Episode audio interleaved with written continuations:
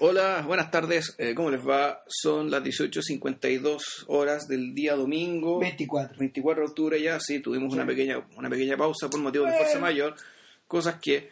Pero no importa, siempre volvemos. Este, Estamos en la edición número 59 de, de Cinema, las películas que no nos avergüenzan. Una película donde no, o sea, una, una, un podcast donde no comentaremos qué pena tu vida. ¿No? No. Ay, qué lástima. Qué sorpresa, ¿no? No. Bueno, después de este instante de humor fome, bueno, una película como esa, bueno, eh, vamos a retrucar con nuestra primera, nuestro primer comentario o nuestra primera referencia a un filme mudo. ¿Sí? Creo que sí. Mira para atrás. Sí, bueno, igual ya, Yo creo que no hay ninguna. llevan 59. Claro, eh, Amanecer, Película de 1927 de Friedrich Wilhelm Murnau. Murnau, película de un director alemán, pero realizada ya en Estados Unidos cuando el hombre lo cooptaron por libertad artística, las lucas o algún otro tipo de libertad, digamos, que era más frecuente en, en- Sí. en Los Ángeles. El punto es que, claro, esta es una película de Murnau que ella filmó ya después de haber hecho Nosferatu. Harto tiempo después, mira, a ver, Murnau llegó a Estados Unidos convertido en el director más importante del mundo. A ese nivel fue el fichaje de, de la Fox. Ahora, ¿por qué menciona el estudio? Porque si la Fox, por detrás, eh, la aparición de Murnau en Estados Unidos no se habría generado eh, y además eh, la historia del cine sería distinta sin este viaje. A, yo- o sea, a lo mejor, a lo mejor desde lejos parece muy exagerado, pero, pero se dieron un montón de casualidades o, o se direccionaron un montón de actitudes como para que esto ocurriera. Primero que nada, eh, la aparición en el mapa de, de Murnau como un director, eh, como un director muy por sobre la media.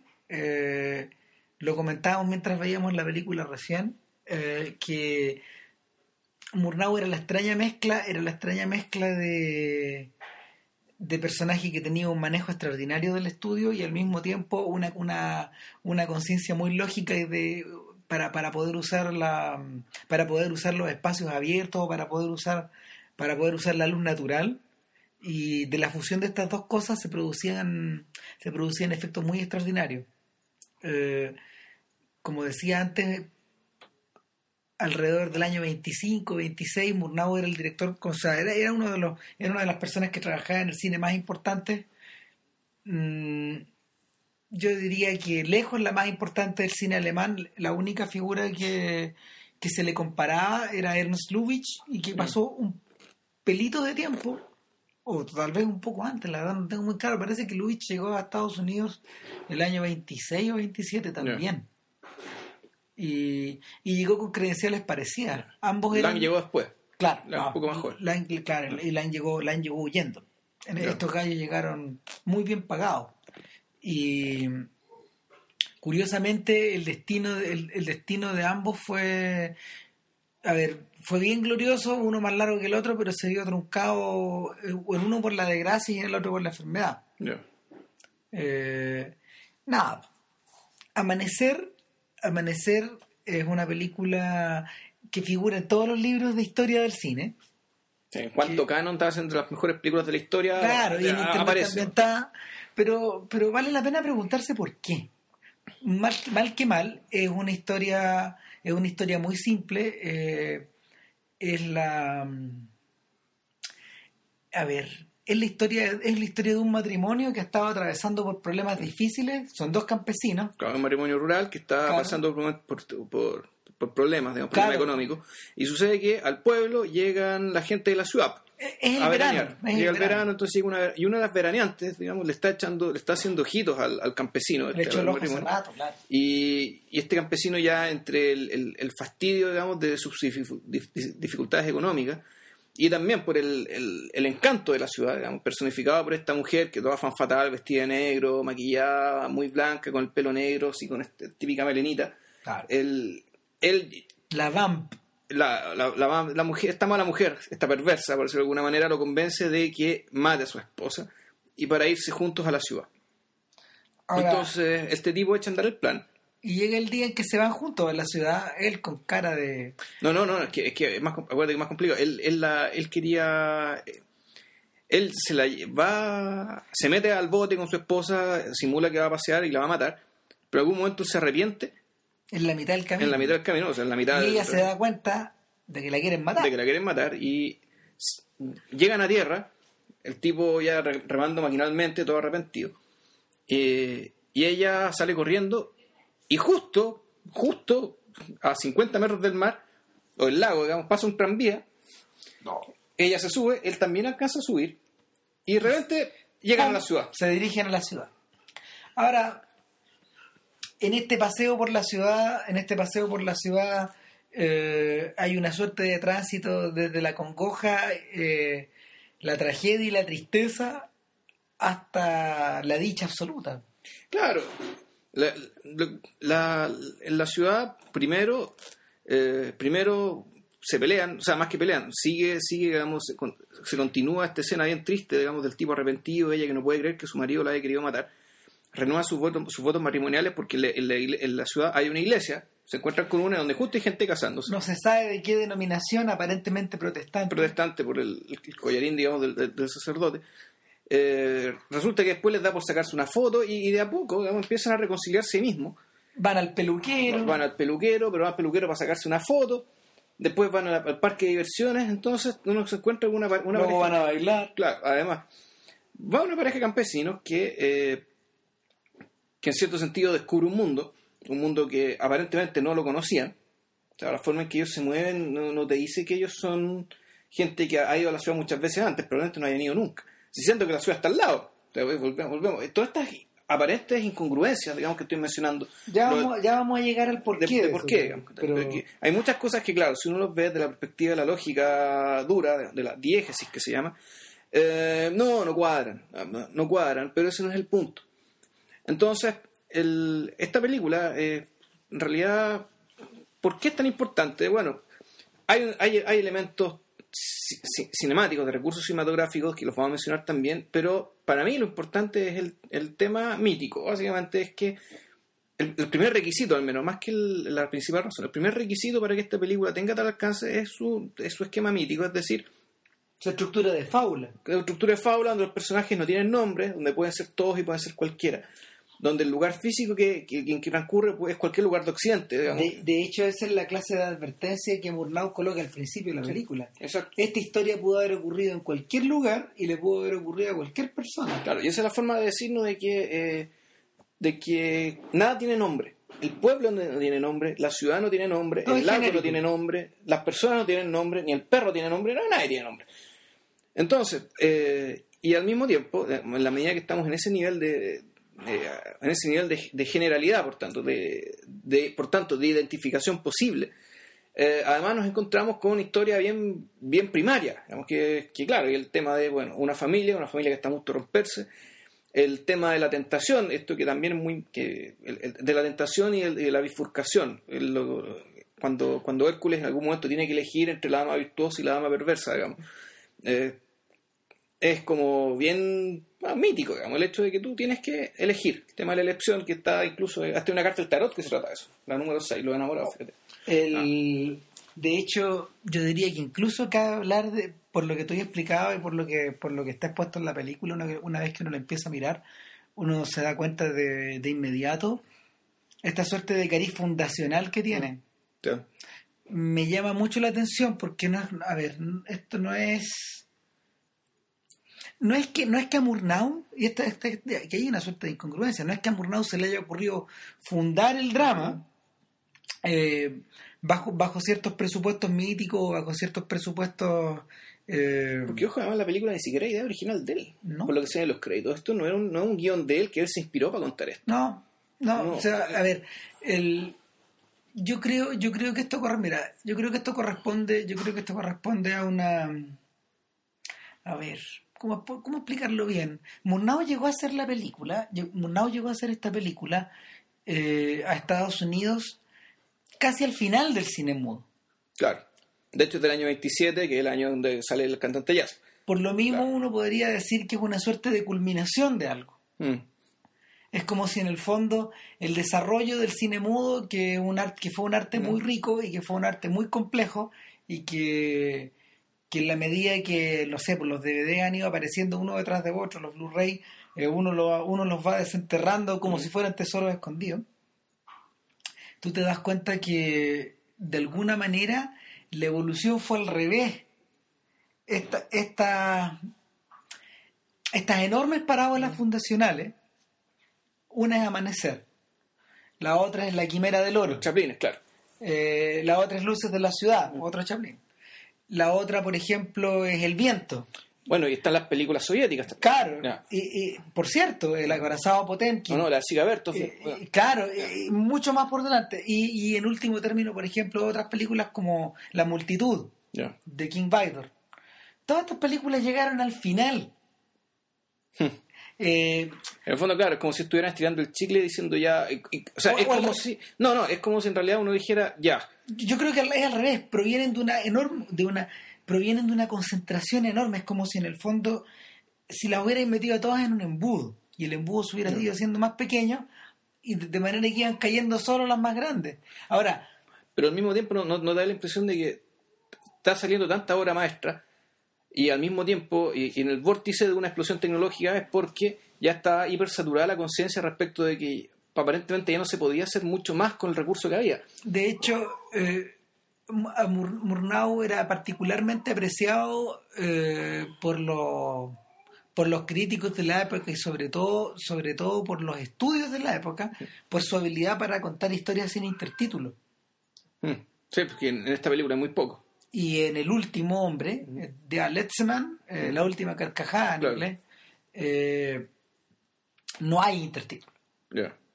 es así de radical la es así de radical la apuesta ahora nada eh, Murnau hizo precisamente esta pega para la Fox porque la Fox desde muy temprano se asumió como un estudio que hacía particulares esfuerzos por por crear narrativas más, más complejas eh, John Ford fue uno de los primeros tipos en trabajar con la Fox en esa escala grande, con, en el, con el caballo de hierro. Y, y bueno, él estuvo presente en el, en, durante el rodaje de Amanecer. La influencia que la influencia que en las siguientes películas de Ford se manifestó, su- de- de- de- la influencia mur- murnauiana que. Que, que se manifestó en las películas de Ford fue bastante, bastante grande y bastante enorme y, y visible en películas menos conocidas como Pilgrimage, por ejemplo, y otras muy conocidas como El Delator, Ya. eso, Murnau, Ah, claro, y, o El Fugitivo, eh, la- este, este drama de Henry Fonda. Esto sobre Graham Greene. Claro, el, eso es puro Murnau, po, eh, las uvas de la ira. Mm. Y a eso me refería desde el principio. O sea, si Murnau no hace el viaje a Estados Unidos, la historia del cine hubiera sido distinta. ¿Por Sí. qué? También hay elementos muy de Hitchcock. Claro. O sea, que uno, uno después ve Hitchcock y dije, ah, chuta, ya. Bueno, lo habíamos mencionado mientras veíamos la cuestión, que Hitchcock conoció a Murnau mientras, gra- mientras creo que grababan Fausto. ya en, en Alemania todavía. Claro, como el año 21, 22, por ahí, cuando Alfred, cuando Alfred era muy joven. Y, Y tenía pelo. y tenía pelo y, y- y una y tenía guatita. Eh, el punto es que el- no solo las obras de estos grandes directores fueron muy influidas, sino que también eh, toda la pega que se hizo a nivel, por ejemplo, de películas policiales o de filmes de gángsters o de film noir. Eh, todo este uso de todo este uso de las luces y las sombras, este uso de las cosas aludidas eh, y como muy bien decías tú, eh, los recursos plásticos y la forma en que las personas, eh, las personas y los objetos se transforman en se transforman en, en símbolos de sí mismos o en símbolos de otras cosas. O incluso se convierten en, en, en- en soft places, lo que se llama, lo, lo que se, en el cómic de Neil Gaiman, digamos, del Sandman, hablan de los soft places, aquellos lugares donde el mundo de la vigilia y el mundo del sueño se cruzan. Y eso es súper importante porque uno, uno tiene la sensación de que, de que amanecer en realidad es dos cosas. Uno, por, un lado, es una historia primal, pero por otro lado, es una suerte de ensoñación en la que a uno eh, lo invitan a volver a revisar como pulsiones muy profundas que están latentes en todo. Claro.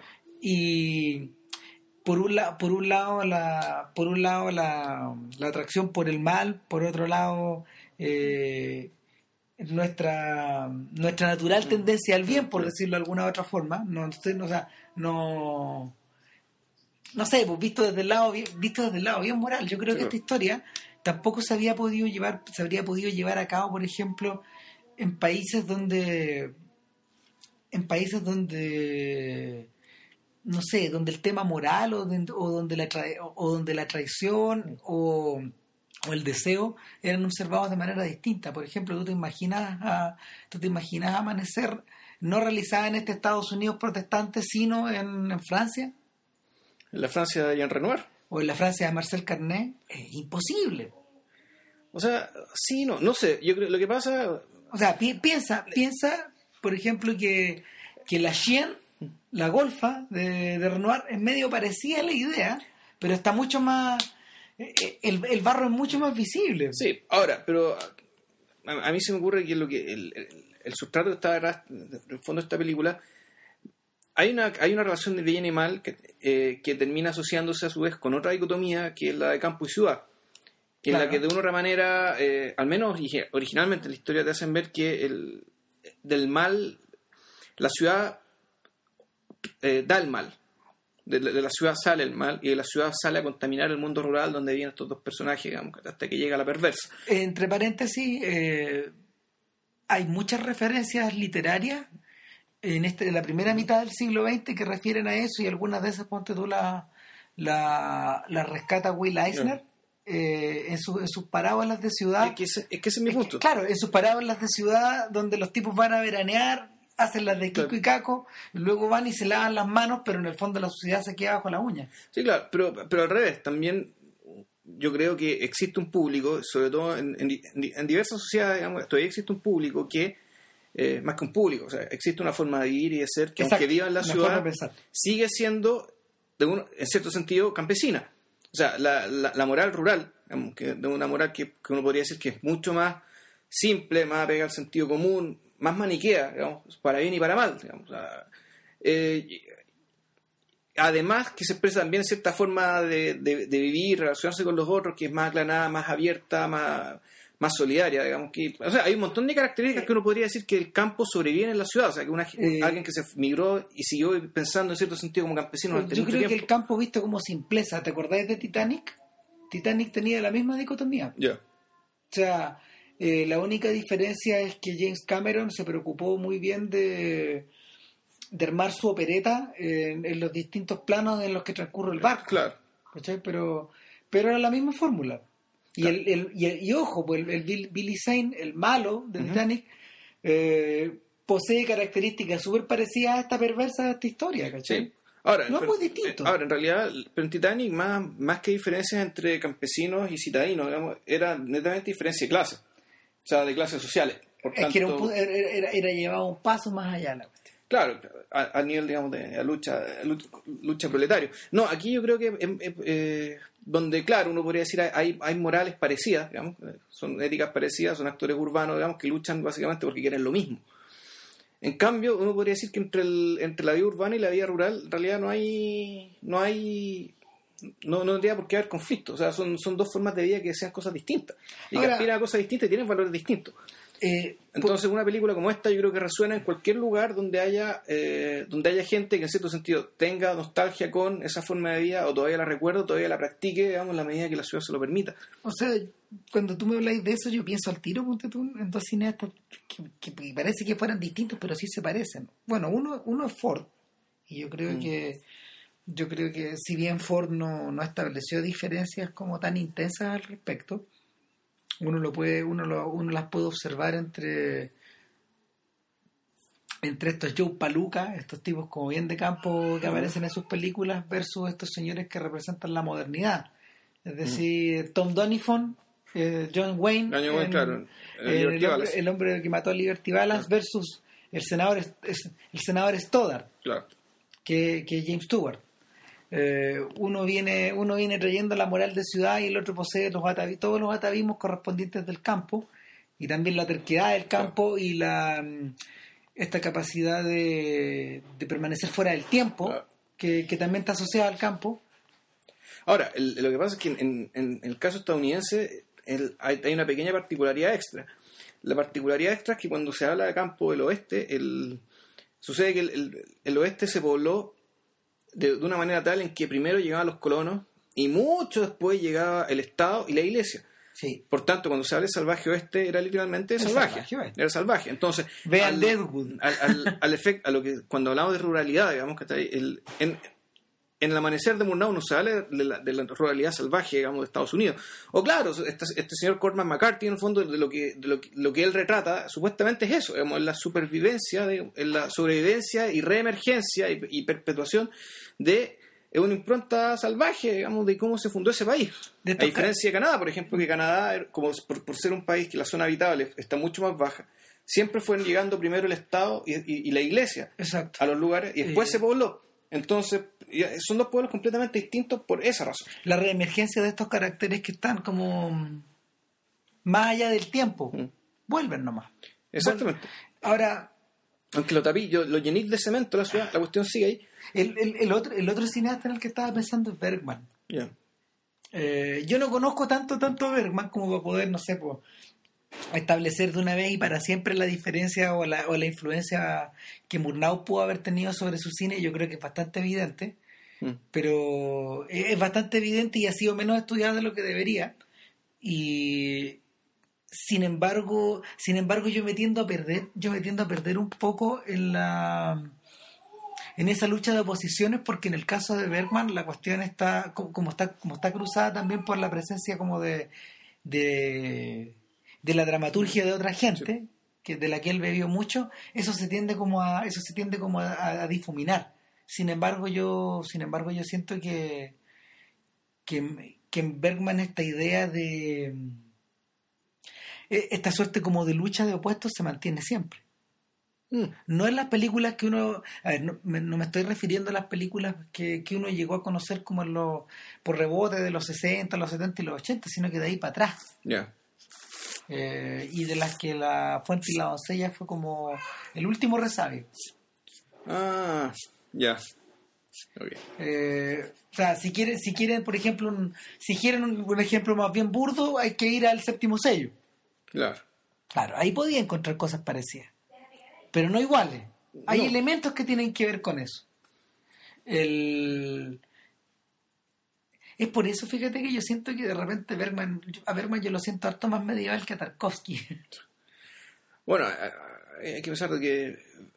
Bueno, no sé, un día deberíamos ver a, a comentar las películas de Sustrom. Yo, tengo- yo he visto dos. El Viento, Y el carretero de la El muerte. Cartero de la Muerte, que es una película sueca del año 1916 o 12, por ahí, digamos. Y, que claro, so- sobre el cuento de novela corta, digamos, de Selma Lagerlof. Y, y bueno, Sundström, el director Víctor Sundström, con una gloria del cine sueco, él. eh, Que también ah, filmó en Estados Unidos. También fue en Estados Unidos. El viento es una película filmada en Estados Unidos, un western, digamos, que transcurre en Estados Unidos, donde el protagonista de la película es el viento, digamos, literalmente. Y, y es una película que, eh, y, y ese director, él, eh, él influyó mucho en Berman, al nivel de que Berman lo homenajeó haciéndolo actuar, eh, viéndolo actuar en Fresa Salvaje. Era el protagonista de Fresa Salvaje, y ahí está el caballero, viejito muy digno ahí haciendo su pega. El, pero sabes que, bueno, antes de pasar a la pausa, yo creo que deberíamos eh, hacer el ejercicio, porque yo en realidad nunca lo he hecho. Yo siempre, eh, ah, yo, yo hablo, me dicen expresionismo alemán, y, y se me asocia algo en la cabeza, digamos, y veo imágenes y, y sé lo que es, y, y sé, y conozco los directores que lo, ejercieron, uno podría decir, uno visualmente lo, lo tiene registrado, digamos, y, y sabría cómo dibujarlo, pero ¿cómo, cómo lo caracterizarías tú? ¿En Ah. qué consiste eso? Bueno, el lugar común dice que en el fondo son estas son estas obras eh, que están asociadas a, a mitos bien pesados, es decir, a, a cosas muy atávicas, contrastadas con eh, una suerte de, de modernismo desenfrenado, tanto en los decorados como en la iluminación, como en las actitudes de los actores, y, y rodeadas de geometrías imposibles. Ya. ¿Y con qué objetivo? O sea, ¿para qué está hecho esto? Eh, eso es bien debatible porque hay gente que dice hay gente que dice que el, que el expresionismo alemán eh, es fruto por un lado de una de, de- de la decadencia de las ideas vienesas de finales del siglo XIX y por otro lado eh, es expresión sonora de la mm, de, del, parox- de- del paroxismo de las emociones post Primera Guerra Mundial. Sin embargo, yo pienso que eso, que esa caracterización está, me- está mejor asignada al surrealismo y al Dada, especialmente al Dada. Ahora, en el caso del expresionismo alemán, yo diría que, yo diría que es consecuencia obvia eh, y del romanticismo o de las corrientes del- de, las, cor- de las corrientes románticas de, de final de, de mediados y finales del 19 es una cuestión que se arrastra más atrás. Eh, Lo que la- pasa es que hay, yo me, me inclino a pensar que el- en realidad el Dada y el surrealismo en realidad son extensiones, son extensiones de cierta corriente del romanticismo, que era, que era la corriente más ya abiertamente sospechosa, digamos, de eh, sospe- sospechosa, bueno, no solo de la razón en términos de discurso, sino también la sospecha respecto a que debajo de la razón había fuerzas realmente incontenibles e inmanejables e inabordables. el- que, lo- pero la, lo- la voluntad, por pero seguro. lo curioso es que el Dada nació en Suiza Claro. el año 17 y tenía en en un espectáculo que tenía estructura de cabaret. Entonces, eh, eh, la- las combinaciones son demasiadas como para pensar que la, la conexión política que el cabaret tenía de por sí Claro. eh, no, eran, no, eran, no, eran, no eran triviales. Entonces, esta suerte como de sin sentido, esta suerte como de, esta suerte de baile sin sentido que, por ejemplo, no sé, pues uno lo puede ver en los primeros cuadros de, en, los, en los- cuadros del primer Dalí o, o lo puede observar, no sé, pues en la poesía de Tristán Sara o, o en, la, o, en el- o en los primeros trabajos de Luis Buñuel, no tiene que ver con el expresionismo alemán, aunque, aunque compartió una época muy similar. No, no sé, yo, yo tengo la impresión de, de que hay, hay, Ah, algo- hay, hay- conexiones, hay algo común ahí, hay una raíz común. hay conexiones, pero, Hay una raíz común y una raíz común con el mismo nazismo también. O sea, fondo, yo creo que hay, había como un.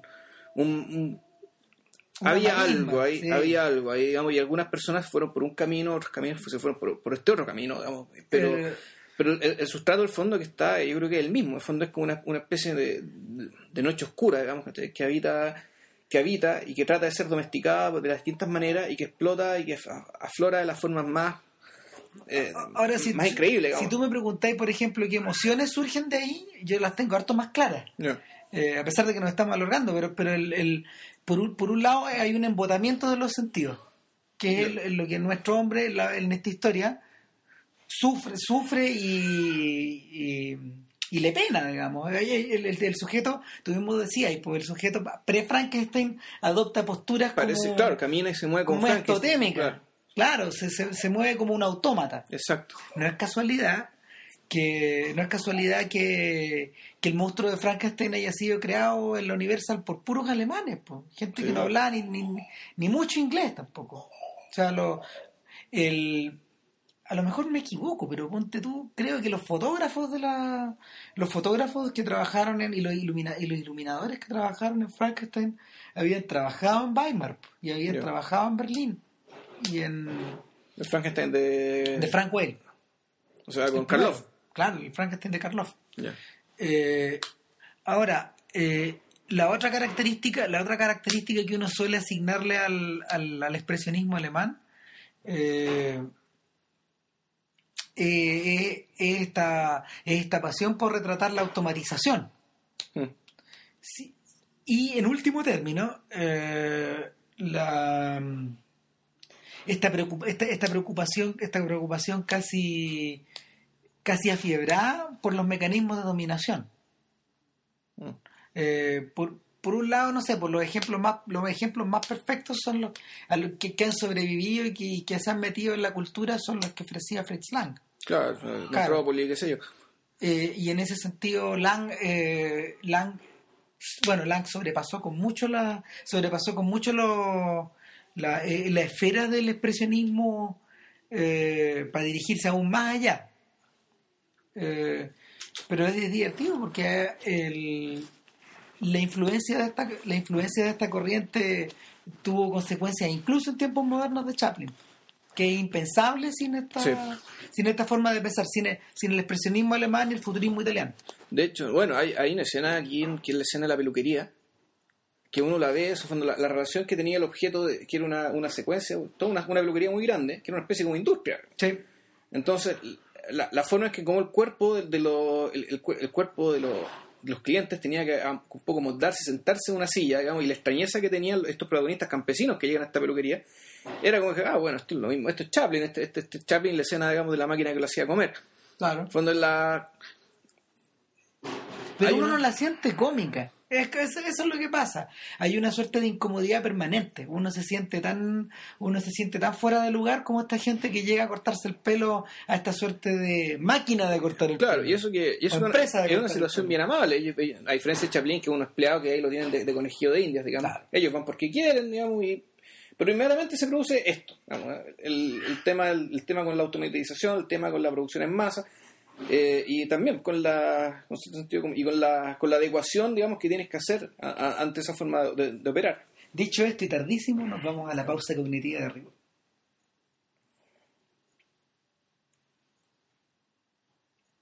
Eh, una de las cosas que, que se nos ocurrió mientras veíamos lo, est- esta, la, a ver, la forma en que Murnau concebía la ciudad eh, era compararla a la, a la forma en que Jacques Tati diseñó Tativille en Playtime.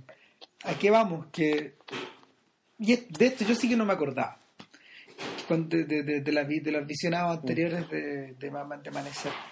Era que eh, si, en las, si en el campo, si en el campo todas las estructuras eran opacas, eran oscuras o muy luminosas y estaban, estaban definidas como por la impenetrabilidad o por la opacidad de, de los elementos, es decir, eh, claro todo el- estaba en relación como con la tierra, por decirlo de alguna forma. y al mismo tiempo el interior y el exterior eran dos mundos sumamente separados Exacto. O sea, no, no, no había comunicación no había, con- no había conexión y de hecho nada pues las casas tienen las casas por dentro tienen un aspecto muy tétrico Sí.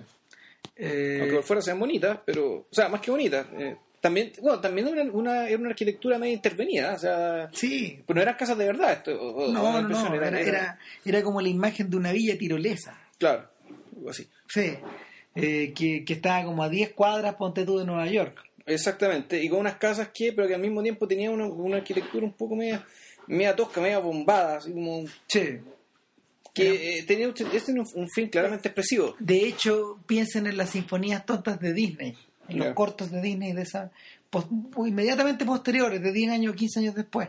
Eh, Pinocho ese tipo de casitas son y Bueno, volviendo con, con Playtime. Claro, ahora, por contraposición, en la ciudad que reviste la forma como de una metrópolis de principios del siglo XX, es decir, donde están combinados, donde están combinadas las carretas con los autos, Claro.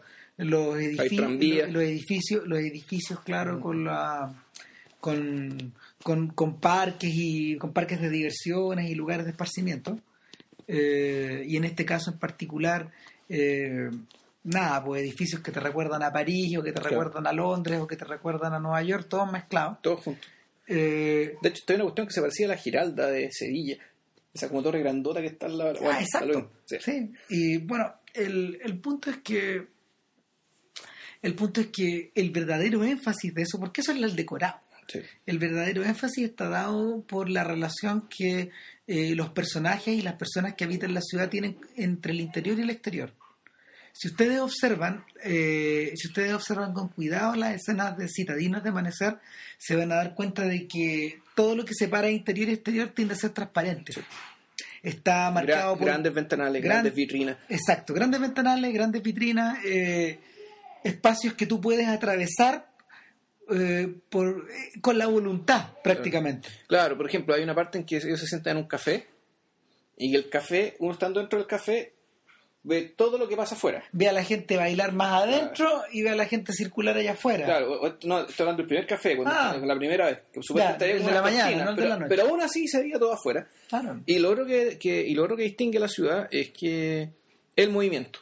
Es decir, Permanente. todo es, es- el- la ciudad es el lugar del movimiento y la transparencia. Esos son los dos valores que, Claro. que mueven. Ahora, esa estructura Murnau la, vi- la, la la, eh, a ver, la repitió de eh, El último hombre. El último carcajada. Ah, sí, ese plano, Claro. ese plano famoso, el tipo saliendo del hotel, que creo que un, Claro. solo, un solo plano, ¿no? ¿no? El, exacto, Sí. y, la, y, y el otro, el otro, o sea, pasas desde el interior que está seco a una- un exterior que está lloviendo y la, la otra cosa es como esta toma famosa del ascensor. Ya. Ya. ¿No ¿Te acordáis? Eh, Que no, no he visto completa, yo, he visto- yo, yo creo que el principio, la primera Claro. mitad del. bueno, el asunto es que el asunto es que ahí eh, todo estaba dado en torno a la mecánica y a la estructura de, de, de, de hacia dónde vamos y, y, esta impresión de que en el fondo las personas como que recorran un sinfín, un camino con sinfín. Es decir, te, te mueves frenéticamente pero vuelves siempre al mismo punto. Eh, ahora, eh, lo que sí hace lo que sí hace Sunrise en este caso es como llevarte desde, desde la mañana hacia la noche Claro. Permanentemente mostrándote o, siendo bien. mostrándote lo que ocurre tras las paredes, mostrándote lo que ocurre simultáneamente. Claro. Eso lo hace hasta el extremo de, de establecer un montaje paralelo que, que se desarrolla una vez que se desata la tormenta y la pareja de la pareja el matrimonio está abandonado. Está, quiere volver al pueblo, eh, tiene que, tiene que desandar el camino que hizo para llegar, es decir, tomar el tranvía, bajarse en el lugar cerca donde está el mar, tomar el bote y volver, al principio. volver al principio. Y cuando están en el bote, bueno, lo agarra la tormenta. pero, pero para decirnos que la tormenta empezó, no empieza mostrándolo a ellos, sino que empieza mostrando la ciudad. ¿Por qué? Debe ser, una de las razones puede ser porque lo pasaron tan bien que la ciudad sigue con ellos. O sea, ellos están pensando en ella están pensando en la ciudad. un poco su mente sigue estando ahí. La otra, la otra razón es una razón utilitaria, porque es más fácil mostrar la tormenta en la ciudad. Exactamente, o sea, salen volando la utilería, las maderas, qué sé yo, porque bueno, flor de tormenta. Sin embargo, yo apostaría también por una tercera, y es la idea de que en el fondo la ciudad va a seguir funcionando sin ellos. Sí, también. Claro. O sea, reafirmar la reafirmar esta suerte de independencia y esta suerte de simultaneidad que se produce entre la entre la actividad de esta de esta gente que que una vez que ya ha ido a la ciudad y abandonado el pueblo y ahora está de vuelta, literalmente ya no está en ningún lado. Es mm. decir, ya no son lo bastante campesinos, pero todavía no son lo suficientemente citadinos. Y, y es en ese punto, es en ese punto que uno siente que Murnau ya no está hablando de una vieja parábola bíblica de no desearás la mujer, del, prójimo, claro. ni tampoco está ni, ni tampoco se está refiriendo a, a, esta, a estas historias medias arabescas de del tipo que del tipo que mata del tipo que mata a su mujer para poder apoderarse de, la, de, la otra o para poder tener derecho a la otra por instigación de la otra. Eh, en, en ese momento tú sientes que, que eh, esto que es tan como decimonónico ya por ponerle un nombre el tipo Murnau da vuelta a la página y en el fondo su preocupación su, su preocupación finalmente eh, en el punto de arriba es otra, y es la, es la relación entre pasado y modernidad. Eh, lamentablemente, lamentablemente es una, es una idea de que el, que el propio Murnau no alcanzó a desarrollar más profundamente. Y curiosamente sí ha sido desarrollada por gente que, que heredó esta vertiente onírica de, del cine de Murnau. ¿Quiénes, por ejemplo, o sea, entre, entre los herederos más obvios, bueno, cabe contar a Charlotton en La Noche del Cazador, que, que persistentemente alude a simbologías o a tiempos, o a, a temporalidades y a personajes arquetípicos. Eh, eh, el, otro es, el otro es el David Lynch de Terciopelo Azul, de, mm. de, esa etapa de su carrera. Y en tercer lugar, Terrence Malick, que yo creo que es el que ha llevado más lejos este contraste sobre todo a, la vista de, del nuevo mundo. Donde, mm. donde, la, donde las estructuras de pasado, presente, barbarie y civilización, eh, donde esta suerte como de distintos contratos sociales que tenéis que ir armando de acuerdo a las sociedades en las que te metí, eh, son los verdaderos protagonistas del relato. De un relato que también es súper arquetípico. Sí. Y que es súper fundacional. Sí, claro. Ahora, bueno, en el caso de Pocahontas, más que claro, más que pasado futuro en este caso, claro, el, el, el, viejo mundo y el nuevo mundo, digamos. Claro. Que tiene, que ver con... Tú, tú, tú, de hecho te sentís tan, tan conmocionado por esa batalla y esa lucha hacia el final que virtualmente eh, Malik te obliga a perderte o te invita a perderte en este laberinto de en este laberinto de, de bosquecillos británicos. Sí donde, donde en el fondo la cámara va persiguiendo una Pocahontas que permanentemente se te arranca, se te arranca, se te arranca, como en una, como en una y que probablemente ya está muerta además. Como en una suerte de fábula griega. Sí. Sí, me acordé de esa escena y también me acuerdo de la otra escena inolvidable de esa película, es por ahí mismo, que es cuando está el, el, el chamán indio mirando los vitrales. Claro. El, o sea, la, Sí, ¿Sabes qué? La, la... hay una conexión ahí. Sí, no, claro, eh, es claro. Lo- y lo otro que, que me, me llamó la atención, eh, y que vo- volvemos al tema del movimiento y volvemos a la dinámica onírica, es cómo, cómo aparece la ciudad. Que cuando están arriba del tranvía, que es un solo plano secuencia, Oh, que están, que claro, que están arriba del tranvía, ese proyecto de transparencia, que a uno se le olvida que es una transparencia. ¿o Es no que no, es una transparencia. No, no es transparencia, en Eso es lo más increíble. O sea, a ver, en tiempos en que, en tiempos en que la. A ver. Recomendando un poco, la escena muy, la, la escena más famosa de, de Amanecer es el momento en que los amantes como se, re- se, se, se revelan enamorados el uno al otro de nuevo, salen de la iglesia, Claro. como si se estuvieran casando de nuevo, y luego caminan como en trance por la calle. Exactamente. Y lo que hace Murnau es hacerlos caminar delante de una transparencia al fondo, porque van, van, van- se dirigen a esa ciudad y nada los toca, y los autos pasan entre medio de ellos y, Sí, nadie, los, y nada los toca. nadie los alcanza, y luego él disuelve esa ilusión. Claro. Sin embargo, sin embargo, eh, volviendo a ver Amanecer ya, no sé, po, a casi a 83 años de su estreno, a no sé cuántos años de que le dieron este Oscar especial, ponte tú, Ya. eh, porque, porque Hollywood se conmocionó con la llegada de esta película. No fue un éxito de, no fue un éxito de taquilla, pero sí los tipos reconocieron de inmediato que lo que tenían por delante Era, una obra maestra. Era muy excepcional. Eh, yo creo que la escena, una de las escenas más bellas de Amanecer es la que, a, la que te a la que se refiere JP, que es un momento donde la ciudad es aludida nomás. Él pone, él planta la cámara dentro de este, tranvía y el de este tranvía tranvía que va por una costanera. claro. Es una costanera donde, donde tú ves un poco de bosque, donde tú ves un poco de agua, Empieza a aparecer una industria. después. ve- ves un cabro chico arriba de una bici y de repente la, el tranvía da un giro y ya estás en la ciudad. Claro. Pero, pero la ciudad siempre la ves a través de estos pequeños ventanitas.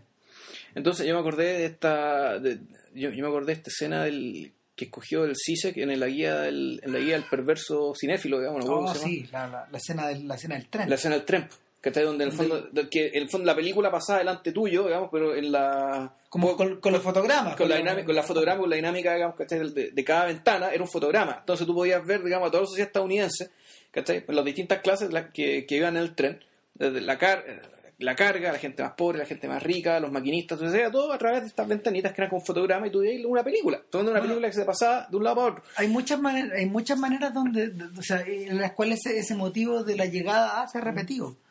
Eh, una de las que recuerdo, por ejemplo, y que, que, que, que funciona con una mecánica distinta, es la manera en que Johnny Depp va observando cómo la civilización se va perdiendo y después cómo va volviendo en Deadman. al El Deadman, principio. ya. Sí, sí, sí.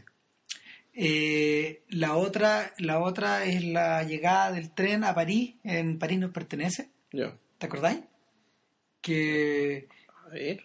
Que la, la ciudad va apareciendo de a poco porque en el fondo Rivet plantó la cámara en uno de los vagones Ya. entonces va, pero va viendo a pedazos Mm.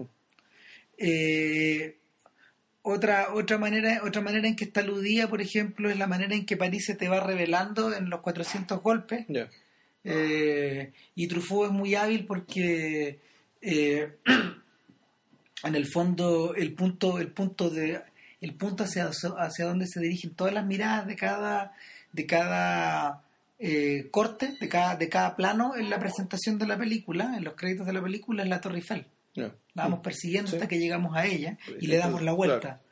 Eh, eh, y- pero uno de los que más me ha sorprendido es una cosa que vi hoy día en la mañana, y que era, que era la manera en que aparece la, la manera en que aparece la ciudad de Lausana en una en un corto de Godard que se llama Carta Freddy Watch. Eh, a ver, a Freddy Watch era el director de la Cinemateca de Lausana. Un señor muy tranquilo, muy suizo para sus cosas, imagino, bien amigo de Godard. Y en los años 80, eh, Watch le encargó a Godard la, mm, la creación de un corto acerca de cómo es la ciudad, para un festival que habían organizado ahí. Entonces, lo que hizo Godard en el fondo fue eh, tratar de imitar con la cámara. Bueno, primero que nada, partió reconociendo su fracaso. Ya. O sea, te escribo esta carta porque por, y parte, parte numerando las diversas razones de por qué le fue mal. Me quedó grande el poncho. Ya, Claro. ya. No, y porque la, la película que yo les propuse no les gustó y me la rechazaron. Así que te, te presento esta carta en lugar de la... que es un recurso que, como Ellen Vergara lo explica, como es una introducción al, al- al co- al- que viene en el corto, previo al corto, eh, es un recurso que ubic- usa siempre, digamos. Esta cosa como de entrar pidiendo disculpas o de entrar quejándose. o de admitiendo que perdió. Eh, pero el punto es que él utiliza la cámara como eh, él dice, para poder describir la Usana, yo la verdad tendría que explicar que voy mirando y de repente mi mirada se va para arriba y luego se va hacia abajo y luego trata y, y- y- y- y luego bueno y tú vas mi- mirando que la cámara la cámara a- a- adquiere como la adquiere el punto de vista de la persona que sí, porque de repente uno mira un edificio que está alto, entonces la cámara se va para arriba y luego desciende al suelo, pero, pero en el fondo eh, Godard, va de, Godard al mover la cámara lo deconstruye todo. Eh, y, y, y- parte por admitir que el verdadero fracaso en el fondo de la representación de la ciudad en las películas es la incapacidad de poder, eh, es, la, eh, a ver, es la necesidad de tener que crear una ilusión de ciudad. Para poder reemplazar eh, la o, o pa- para claro para o para poder compensar la imposibilidad de la cámara de recrear la, la cognición de la ciudad dentro de la dentro de la mente de las personas.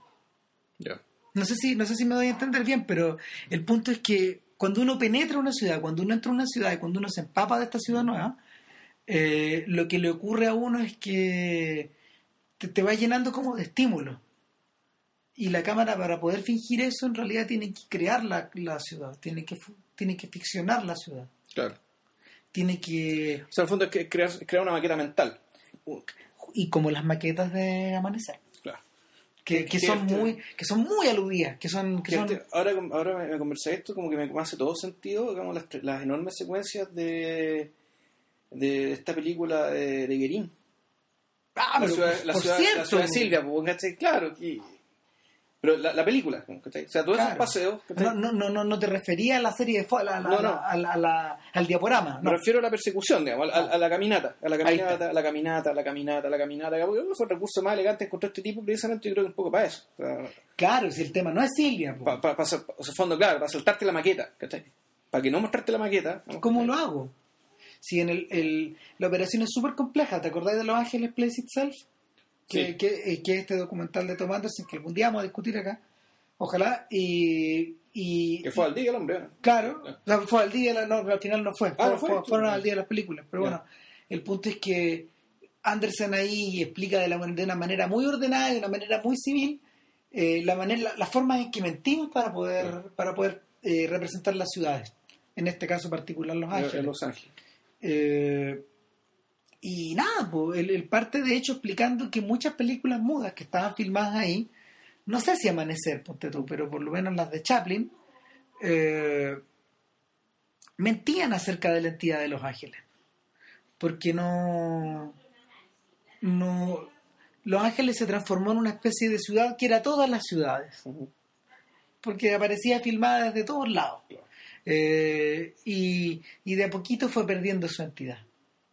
Ya. Entonces, nada, pues estamos como acabando en el mismo punto en el que empezamos, pues hablando de la ciudad que es todas las ciudades Sí. y de esta pareja que es todas las parejas. que todas las parejas, naturalmente.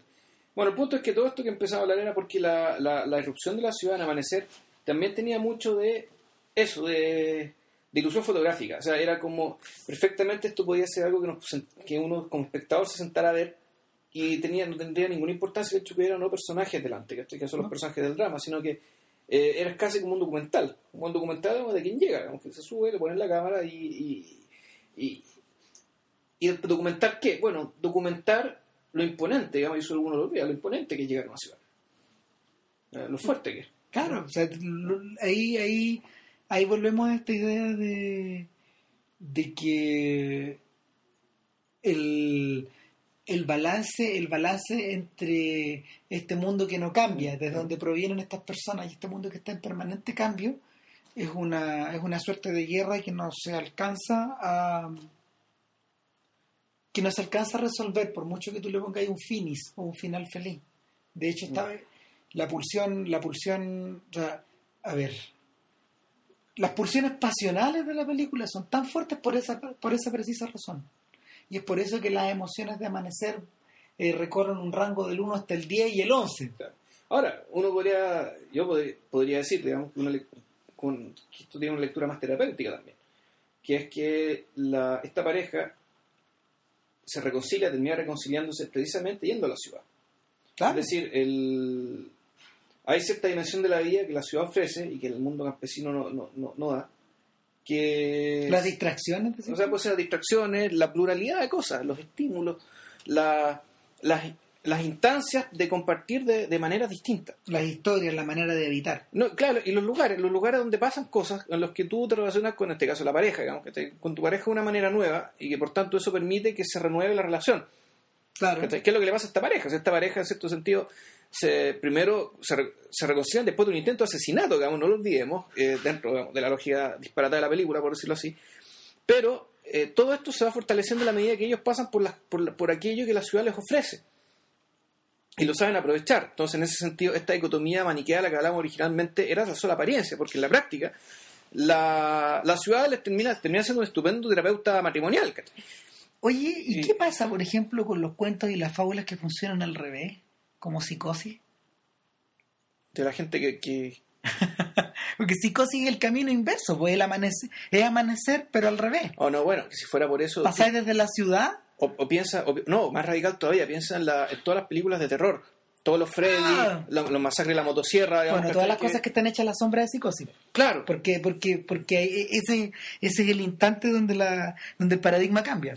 Claro, pero la, la dinámica es la misma. Es decir, cl- Claro. en que tú, claro, te, te, salí, te, te salí a la selva. ¿cachai? Te vas a la selva. En realidad uno dice la selva es la ciudad. No, señores, la selva está afuera. Exacto. Ya, bueno, después de esta epifanía que tuvo Cristian, eh, yo creo que cerramos la Chan. cerramos por hoy eh, con una recomendación muy muy calurosa de que por favor vean Amanecer porque Vean amanecer se- apenas. Pues está en YouTube. Está en YouTube, claro. Y además es mudo, tiene unos pocos letreros. Lo van, a, lo van a entender todo. Y, No, gran película. y eso, para la próxima semana, quién lo sabe, pero bueno. Puede ser, mira, hay varias opciones. Pues puede ser la red social, por ejemplo. Ah, de veras que la estrenan, Sí, se estrena este jueves. sí, se estrena este jueves. Ya. Puede ser eso o puede ser alguna otra Sí, no, vea, tratemos, tratemos de que sea eso. Ya, bueno, es que es la primera. Estamos. Que estén bien. Chau. Cuídense, chao.